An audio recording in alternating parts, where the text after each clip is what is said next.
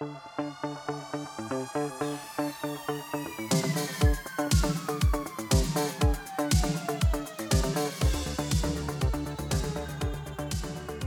aí pessoal, sejam muito bem-vindos a mais um episódio do podcast do Economista Sincero, o economista que mais trabalha no Brasil. E no episódio de hoje falaremos sobre o preço médio do óleo diesel que voltou a subir no Brasil depois do reajuste da Petrobras. Além disso, abordaremos também a pesquisa do IBGE, que mostrou que o Brasil tem pelo menos um milhão e meio de trabalhadores por aplicativo. O episódio hoje está imperdível, só que antes de continuar, eu te peço que me avalie com cinco estrelas no Spotify. Pois é, galera. Segundo dados divulgados pelo IBGE nessa semana, o Brasil fechou 2022 com um milhão e meio de trabalhadores por aplicativos.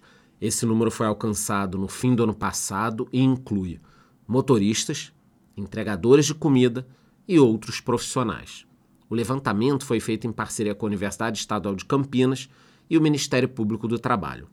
De acordo com os dados, os trabalhadores que realizam essas funções correspondem a 1,7% da população ocupada em todo o setor privado. Olha a importância disso, hein? Nós temos visto uma perseguição a esse tipo de trabalho. Para se ter uma ideia, do total, cerca de 52,2% ou 778 mil pessoas exerciam o trabalho principal por meio de aplicativos de transporte passageiros, como a Uber e a 99.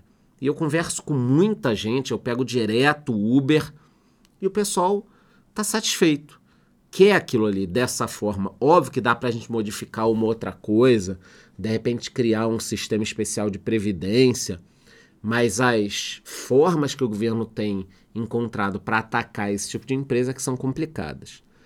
39,5%, cerca de 589 mil eram trabalhadores de aplicativos de entrega de comida ou produtos como iFood, mercado que cresceu demais durante a pandemia. Né? Eu conheço várias pessoas que não utilizavam iFood, durante a pandemia começaram a utilizar e continuam agora que a pandemia, graças a Deus, acabou. A título de comparação, no quarto trimestre de 2022, os motoristas de aplicativo trabalhavam mais horas semanais do que os empregados do setor privado com jornada média de 46 horas por semana, escolhendo seu horário.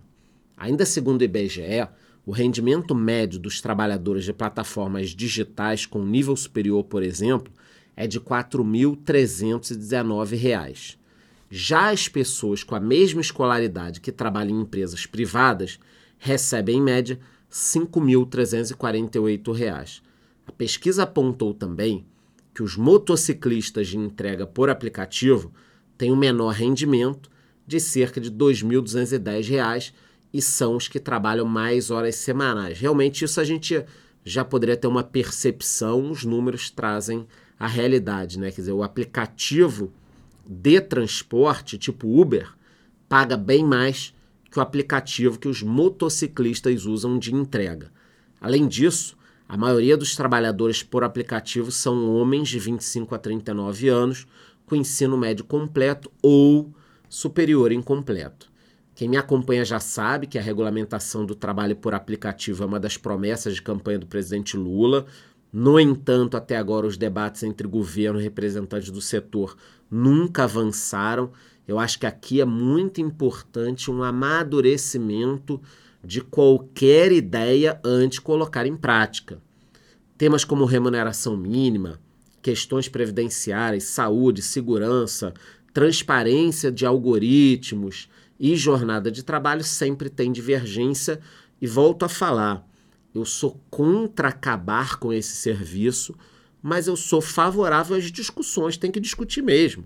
Além disso, diversas decisões da justiça têm impactado as plataformas digitais como a multa em cima do Uber, da Rap e de tantas outras. O problema disso tudo é que se o governo e as empresas não entrarem em algum tipo de acordo, pelo menos um milhão e meio de pessoas podem ser afetadas. É por isso que eu digo, tem que conversar, tem que estressar ao máximo qualquer ideia antes de colocar em prática. Bom, galera, outro assunto que merece destaque no nosso episódio de hoje é o aumento do preço do óleo diesel no Brasil. Segundo uma pesquisa divulgada pela ANP, Agência Nacional do Petróleo, o preço médio do diesel no país subiu de novo e atingiu R$ 6,13. A alta foi de 1,5% com relação à semana anterior.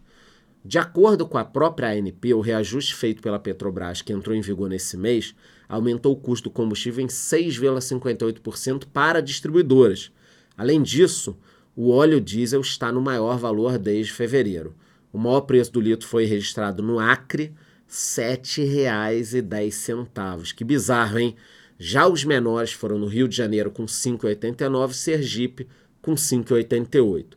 Como eu já comentei com vocês diversas vezes, aumento no diesel é sinônimo de inflação, porque 70% do nosso transporte é feito pelo modal rodoviário, então o diesel pesa em tudo. Entretanto, para alívio dos brasileiros, o preço da gasolina caiu. Na média, o combustível foi vendido a R$ 5,69 na última semana, uma queda de 0,9% na comparação com a semana anterior.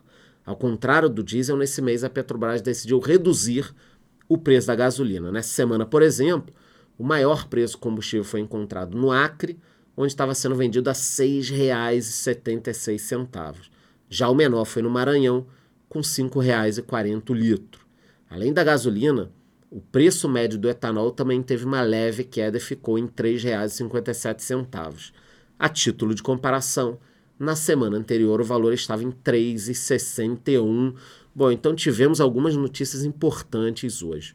Um milhão e meio de profissionais trabalhando via aplicativo. É importante que a gente entenda o setor para poder negociar qualquer tipo de coisa. Aumento do diesel e redução no preço da gasolina e do etanol. Qualquer novidade nesses assuntos aqui de hoje, eu voltarei com mais informações. Antes de ir embora, eu te peço que vote na enquete que eu deixei ali embaixo, me dê cinco estrelas no Spotify e te vejo no próximo episódio.